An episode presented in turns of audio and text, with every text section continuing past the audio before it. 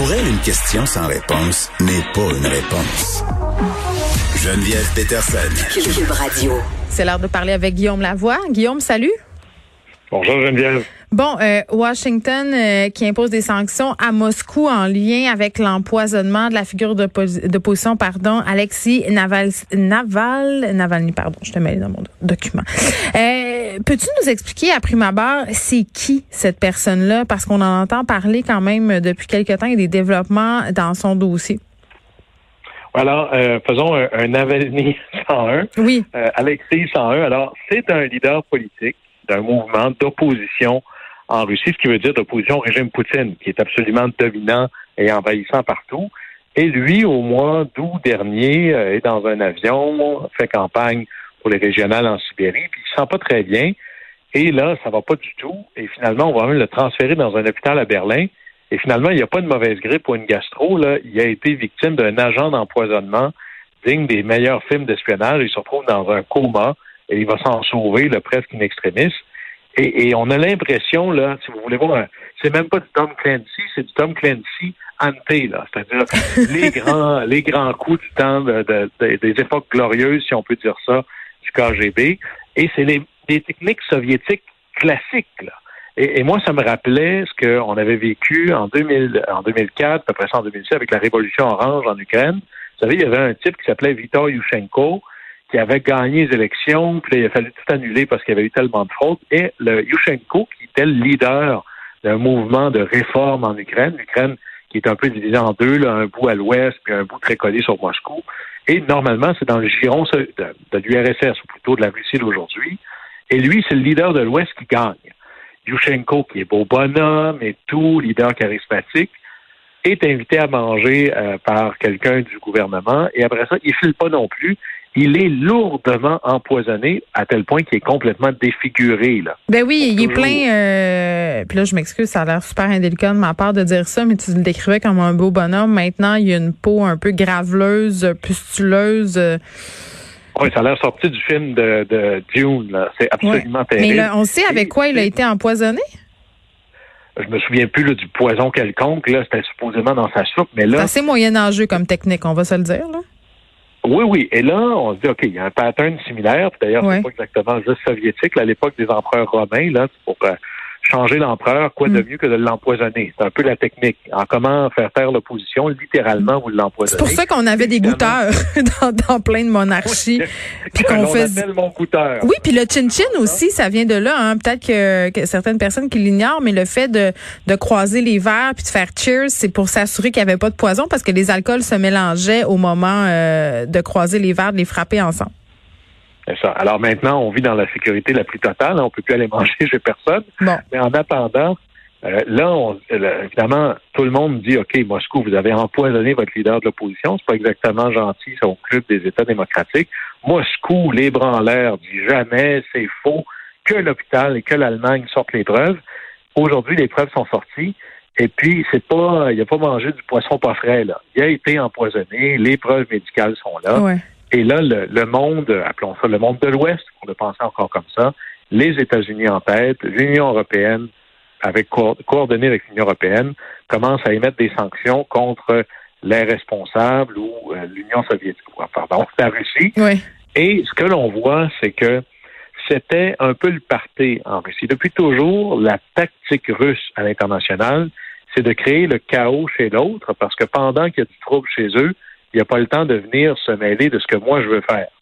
Et c'était assez euh, génial quand Trump était là, parce qu'il y avait un certain chaos, une certaine volonté de désengagement des États-Unis sur la scène internationale.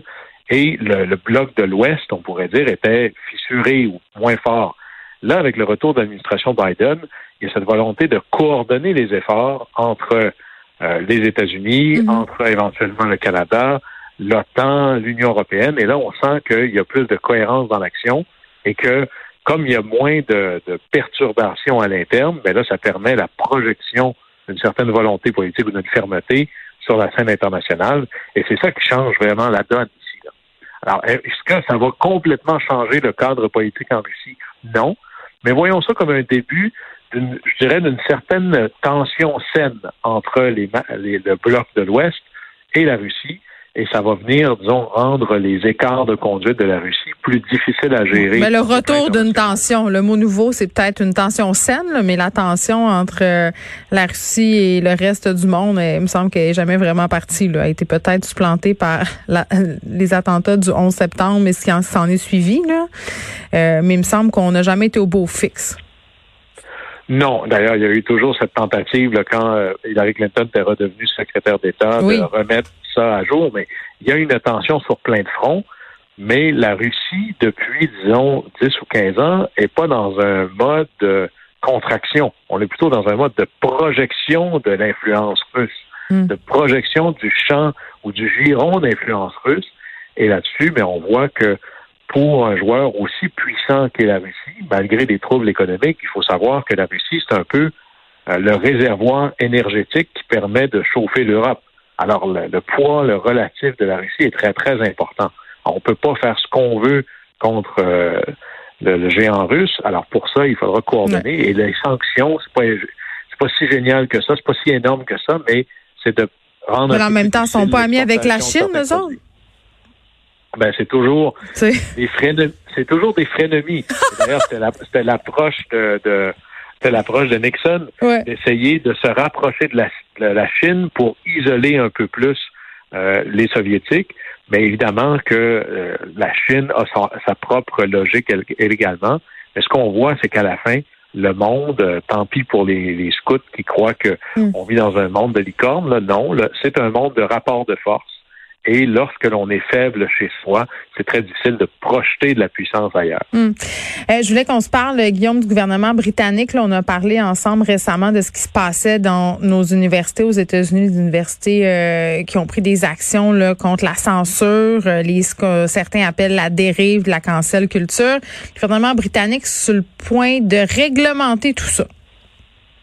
Et c'est, c'est à la fois une nouvelle rassurante, à la fois une nouvelle intéressante puis une nouvelle troublante.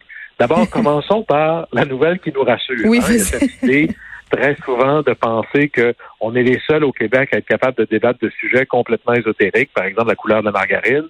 Monsieur ou, euh, Patate? on parle dans les universités, Monsieur Patate. Non, c'est une maladie dans laquelle on est plusieurs. Il n'y a pas juste nous et les Français. C'est aux États-Unis, c'est au Canada anglais, mais là, c'est les Britanniques. Hein, l'espèce de la mère patrie du vivre et du laisser vivre, la mère patrie du régime de droit, la mère patrie de laisser aller les choses et à la fin ça va. On voit qu'il y a des dérives importantes. D'ailleurs, il y a même, et là, ça c'est pas tant l'université, mais on a débaptisé une école en Grande-Bretagne qui s'appelait, imaginez, c'est un nom absolument infréquentable, Winston Churchill. pensez à ça, là, parce que Winston Churchill a eu des propos, et c'est vrai, documentés. Il avait une attitude complètement euh, je dirais, de hiérarchie des races ou des cultures mhm. face à l'Inde et l'indépendance de l'Inde. une attitude colonialiste. Colonialiste, mais c'est pas exactement juste ça qu'il y a dans sa bio. D'ailleurs, c'est pas tout à fait la première ligne de cette biographie. là. Il a fait d'autres choses dans sa vie, ne serait-ce que de tenir tête aux, plus grands démons qu'on a croisés dans les derniers deux, trois siècles. Mm. Alors, quand même pas mal. Mais là, c'est cette idée de repenser quel est le rôle de l'université. Et là, si on recule historiquement, les universités, c'était un peu des, forteresses. Hein? C'était des citadelles retirées des États qui voulaient justement se libérer des pressions indues du monde extérieur, que ce soit les États ou les doctrines religieuses ou autres. L'université, c'était le lieu de la liberté, qu'on appelait dans le temps un safe space. C'était le lieu où on se protégeait des influences indues de l'extérieur qui venaient régimenter qu'est-ce qu'on avait le droit de dire, qu'est-ce qu'on n'avait pas le droit de dire, quel livre on a le droit de lire ou, qu'on doit mettre à l'index. Alors, les universités, c'était le lieu du culte de la recherche de la vérité. Puis la vérité, mais on la suit, peu importe jusqu'où elle nous amène, puis on vivra avec les conséquences. Là, ce qui est fascinant, c'est que cette menace-là, qui historiquement est toujours venue de l'extérieur, soit d'un dictat religieux ou un dictat politique, là, cette menace-là vient de l'intérieur. Le mouvement de cancel culture ou la dérive des woke, c'est cette idée de dire s'il y a quelque chose qui me blesse moi, si là on est dans le senti, là, on n'est pas dans le scientifiquement démontré, il faut que ça arrête. Il faut que ce soit pas là. Il y a des romans qu'on ne devrait pas enseigner parce que moi, ça me blesse. Il y a des vérités qu'on ne devrait pas poursuivre ou il y a des débats qu'on ne devrait pas avoir parce que moi, je me sens pas à l'aise là-dedans. Alors, on est aux antithèses de l'idée même de l'université. Alors là, comment est-ce qu'on règle ça? Ben d'abord, il ne faut pas céder devant cette chose-là. Et là, je suis tiraillé entre deux réflexes. Le réflexe peut-être logique de dire, mais là, si je crois à la liberté euh, académique, mm. ils ne vont pas commencer à les réglementer comment les universités devraient gérer. Puis peut-être qu'on devrait se dire, ben regardez, là, pour chaque fois qu'on a des universités où est-ce qu'il semble y avoir du jello dans la colonne vertébrale de l'administration, l'Université d'Ottawa, McGill, il y a des universités qui se tiennent, qui ont des réponses intelligentes. L'Université de Chicago, l'Université de Montréal. Alors, en tout prendre, là, il y a, y a de l'espoir là-dedans. Sinon, ben, on peut se dire, est-ce qu'il est possible d'avoir des lois, des normes collectives qui s'imposent à une université qui ne viennent pas enfreindre la liberté académique, la liberté de recherche? Et probablement que oui, un peu. D'abord, un, il y a plein de lois qui s'appliquent à l'université. Quand vous entrez à l'université, c'est pas une zone de non-droit, là. Le, code civil, le code criminel s'applique. Alors, en plus, ces universités-là sont massivement financées par des dollars publics. Donc, le public a un droit, à tout le moins, de poser des questions. Maintenant, tout le, génie de la chose, enfin, le diable est dans les détails. Et ça, ça veut dire que Dieu est dans l'essentiel. Alors, c'est possible d'avoir une charte qui préserve la liberté académique sans venir dire ceci c'est correct, ça c'est pas correct. Et les modèles, ils sont connus. Il faut s'inspirer de ceux qui ont réussi ça avant nous. L'Université de Chicago est certainement mm. le modèle, mais il ne faudrait pas se servir de ça pour taper sur un virus très grave qui est cette dérive-là, qui est en train d'envahir l'ensemble des champs qui nous Non, non, mais, mais c'est ça, là. Aux universités, ceci c'est permis, ça, ça l'est pas. Mais ça prend un guide. Ça prend un guide, puis ça prend une, une façon euh, d'encadrer tout ça qui n'est pas, entre guillemets, censurante. C'est une réflexion, euh, je suis certaine, qu'on va poursuivre. Un sujet dont on va discuter encore tous les deux parce que c'est pas fini. Là, J'ai l'impression que des incidents comme ça dans nos universités, il va y en avoir peut-être quelques-uns encore avant qu'on prenne des décisions. On se reparle demain. Merci. Au plaisir.